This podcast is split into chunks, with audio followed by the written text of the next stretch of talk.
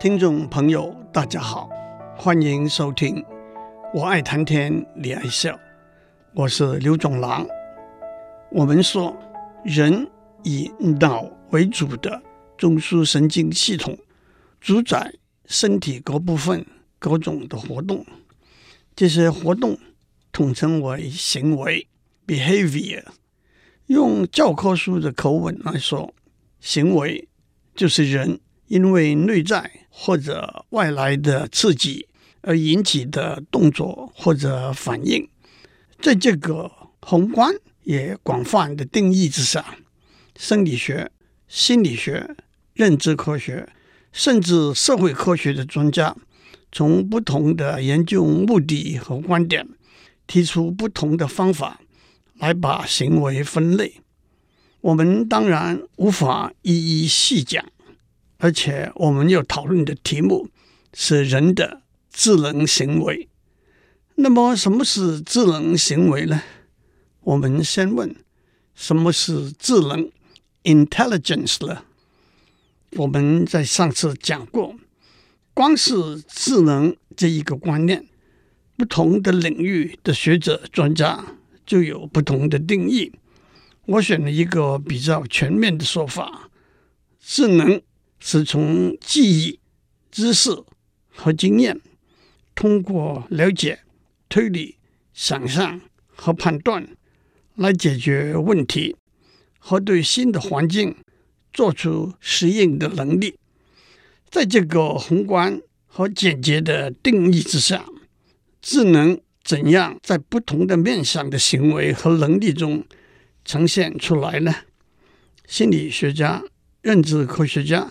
教育学家也提出不同的理论，其中比较重要也引起广泛讨论的，包括 Robert Sternberg 的智能三元论 （Triarchic Theory of Intelligence）、David Perkins 的可学习的智能论 （Theory of Learnable Intelligence） 和 Howard Gardner 的多元智能论。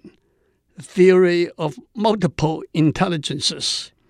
我当然无法在这里一一谈这些理论，不过让我简单介绍 Howard Gardner 的多元智能论为例子。多元智能论是 Howard Gardner 在一九八三年提出的。他从研究脑部受创伤的病人。发现他们在学习能力上的差异，因而提出这个理论。这个理论近年来在东南亚，包括台湾、香港，也都迅速的引起很多注意。多元智能论认为，人的智能可以分为八种：一、语文智能 （linguistic intelligence）。是指有效运用口头语言或者书写文字表达沟通的能力。律师、演说家、编辑、诗人、作家、记者等都是几种特别需要语文智能的职业。对语文智能强的人来说，他们喜欢玩文字游戏。在学校里面，他们对语文。历史等类的课程比较感到兴趣，在谈话里头常常引经据典，甚至包括八卦新闻在内，喜欢阅读、讨论跟写作。二、逻辑数学智能 （Logical Mathematical Intelligence） 是指有效的运用数字和推理的能力。能够处理高深的数学和复杂的逻辑问题，数学家、统计学家、科学家、电脑软体研发人员、税务人员、会计等，都是特别需要逻辑数学智能的几种职业。对逻辑数学智能强的人来说，他们在学校特别喜欢数学或者科学类的课程。喜欢提出问题，并且经由实验寻求答案；喜欢寻找事物的规律跟逻辑顺序，对科学的新发展有兴趣，喜欢在他人的言谈跟行为中找出逻辑的缺陷，对可被测量、归类、分析的事物比较容易接受。三、空间智能 （Spatial Intelligence） 是指知道自己在感觉和视觉的空间的所在，并且把所知道的表现出来的能力。这项智能包括对色彩、线条、形状、形式、空间跟它们之间关系的敏感性，也包括将视觉和空间的想法具体的在脑中呈现出来，以及在一个多维的空间中很快找出方向的能力。外科手术医师、向导、猎人、室内设计师。建筑师、摄影师、画家等都是特别需要空间智能的几种职业。空间智能强的人对色彩的感觉很敏锐，喜欢玩拼图、走迷宫之类的视觉游戏，喜欢想象、设计跟随手涂鸦，喜欢看书里头的插画。学几何比学代数容易。四。肢体运作智能 （Bodily Kinesthetic Intelligence） 是指善于运用整个身体来表达想法和感觉，以及运用双手灵巧的生产或者改造事物。就像智能包括特殊的身体技巧，例如平衡、协调、敏捷、力量、弹性和速度。以及由触觉所引起的能力，演员、舞者、运动员、雕塑家、机械师等是特别需要肢体智能的几种职业。这一类的人很难长时间坐坐不动，他们喜欢动手建造东西，例如缝纫、编织、雕刻或者木工，或者跑跑跳跳，触摸环境中的物品。他们喜欢在户外活动，跟人谈话的时候，常常用手势或者其他的肢体语言。喜欢惊险的娱乐运动，并且定期从事体育活动。五、音乐智能 （Musical Intelligence） 是指察觉、辨别、改变和表达音乐的能力。这项智能包括对于节奏、音调。旋律或者音色的敏感性，歌手、指挥、作曲家、乐队成员、音乐批评家、调琴师等是特别需要音乐智能的几种职业。他们通常有很好的歌喉，能够轻易辨出音调准不准，对节奏很敏感，常常一方面工作，一方面听或者哼音乐。会弹奏乐器，一首新歌只要听过几次，就可以很准确地把它唱出来，就像这个节目的制作人高品芳先生一样。六，人质智能 （Interpersonal Intelligence） 是指察觉并且区分他人的情绪、意向、动机跟感觉的能力。这包括对脸部表情、声音和动作的敏感性，辨别不同的人际关系的暗示，以及对这些暗示做出适当反应的能力。人质智能强的人，通常比较喜欢参与团体性质的运动或者游戏，例如篮球、桥牌，而较不喜欢个人性质的运动跟游戏，例如慢跑。玩电动游戏，当他们遇到任何问题的时候，他们比较愿意找别人帮忙，也喜欢教别人如何做某些事情。他们在人群里头感觉的很舒服自在，通常是团体里头的领导者。他们适合从事的职业包括政治、心理辅导、公关、推销及行政等需要组织联系。协调、领导、聚会等的工作，七，内省智能 （intrapersonal intelligence） 是只有自知之明，而且根据这样做出适当行为的能力。这项智能包括对自己有相当的了解，意识到自己的内在情绪、意向、动机、脾气和欲望，以及自律、自知和自尊的能力。内省智能强的人，通常能够维持自己写日记或者睡前反省的习惯，常常试图由各种的回馈管道之中了解自己的优缺点，经常静思以规划自己的人生目标，喜欢独处。他们适合从事的职业有心理辅导、宗教、神职等。八。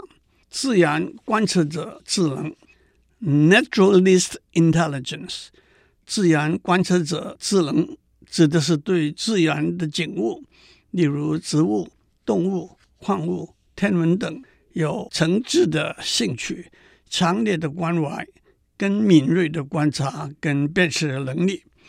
自然生态保育者、农夫、兽医、宠物店老板、生物学家。地质学家、天文学家等是几种特别适合自然观测者智能强的人从事的生涯。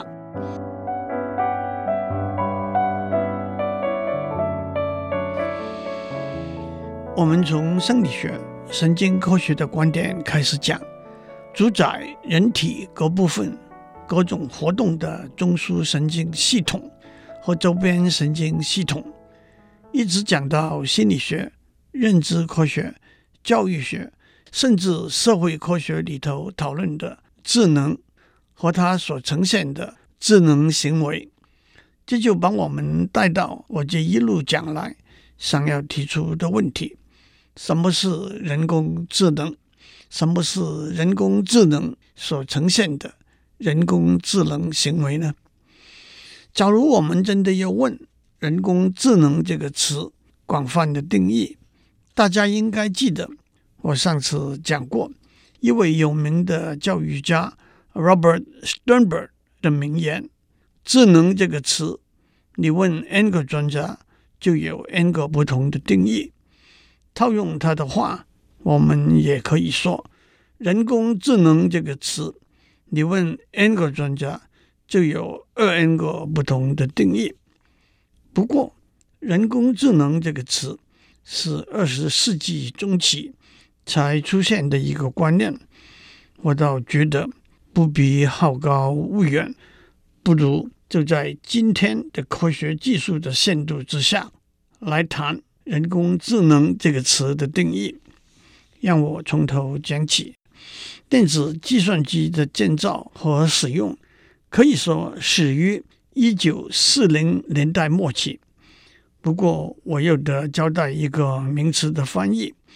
一九四零年代末期，美国几所大学和大公司的研究人员开始建造用真空管为元件来做加减乘除等算术运算的机器，也就顺理成章地采用了 electronic computer 这个名词。接下来，在中文，有人用电子计算机，也有人用电脑这个名词。到后来，电脑这个名词使用的比较广，也就约定成熟的成为通用的名词了。不过，在人工智能这股浪潮底下，电脑这个名词的采用，倒真可以说是错打错着了。正如我说。在一九四零年代末期，电脑的使用主要是限于加减乘除等算术运算。可是到了一九五零年初期，电脑科学家就开始探讨电脑有没有处理文字，特别是文字翻译的功能，有没有下棋，那个时候只是玩简单的跳棋的功能。有没有处理非数字的数学运算，例如解符号积分 （symbolic integration），证明几何定理等数学问题的功能，因为这些明显的都是人脑的智能行为，因此他们就创造了“人工智能”这个词，泛指使用电脑来执行某些人脑的智能行为的能力。让我指出三个重点：第一，“人工智能”这个词并不包括动物或者植物的智能行为。鹦鹉会学讲话，猪和狗灵敏的鼻子可以帮助我们到森林里头去发掘野生的松露。鸽子和蜜蜂都有经由训练而改变它们行为的能力，但是我们不把这些包括在我们的讨论之内。第二，电脑是怎么样一个工具呢？是大字超级电脑。小字笔记本电脑吗？是苹果、宏基还是联想这些品牌的电脑吗？是去年、今年还是明年可以买得到的电脑吗？这我们都有一个很清晰、明确的答案。电脑是指从图灵 （Alan Turing） 在一九三六年提出的图灵机演变出来。到今天还沿用的、广泛的被称为 von Neumann 模型的电脑，这我在下面会详细的多讲。第三，至于智能和人工智能的比较，人脑接收来自感官神经输入的讯号，送出支配运动神经的指令，这中间的过程，我们到目前还没有充分的了解。电脑接收以不同形式输入到电脑的讯号，输出不同形式的讯号，这中间的过程是由我们设计的，原则上是全面了解的，但是这个过程目前还是无法和大脑从输入的讯号产生输出的指令的过程相比较。让我打一个叉，我用“全面了解”这个词。是指设计的人做全盘策划，认为对整个设计全面了解，但是在非常复杂的设计里头，意料之外的行为是可能发生的。让我指出，有人把人工智能定义为模仿人脑智能内在和外在的活动和行为，这可不是今天。或者短近的未来可以达到的目的，因此让我提出一个我认为是今天人工智能约定成熟的定义。让我强调“今天”这两个字。有人会认为这个定义比较狭窄，但是它也包括了今天所有约定成熟、被认为人工智能的活动和行为。首先，让我定义“系统”这个观念。系统是一个有明确界限的实体，它接受从外而来的输入，并且因而产生送到外面的输出。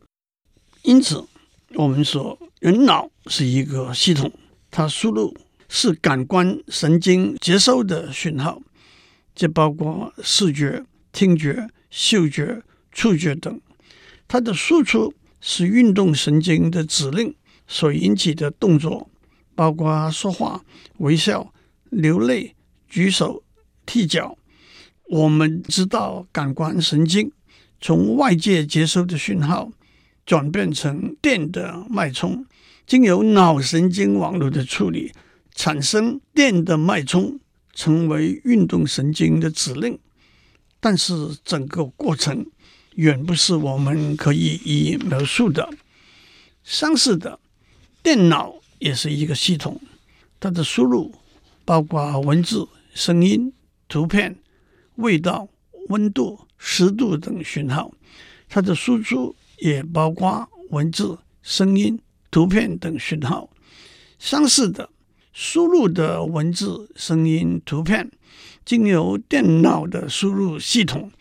转换成一连串的零和一，同样，电脑从输入的一连串的零和一，产生输出的一连串的零和一，经由电脑的输出系统换成文字、声音和图片。而且，正如我们所说的，原则上我们是全面了解、全盘控制这是零和一的转换和传递的。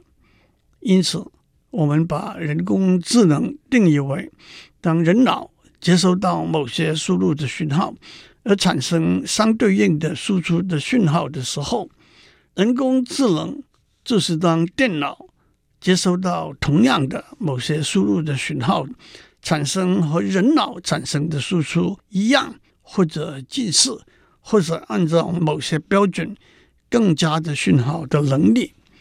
请注意。这个定义的重点是人工智能是电脑产生和人脑产生的输出一样或者近似或者更加的能力。至于电脑经由什么过程产生这些输出，不在我们的定义之内的规范。讲到这里，小心的听众会说：“我在上次已经透露了。当我讲智能，也就是自然智能的时候。”我引用了几个在人工智能这个领域早期大师的话，让我把上次讲智能时候的定义改一下。我会说，人工智能是在有限的电脑资源之下，迅速地解决一般人认为是对自然智能困难，而且不限于一个特定领域的工作，并且以获得合理的结果为目的的能力。今天我们就讲到这里，祝您有一个充满自然和人工智能的一天。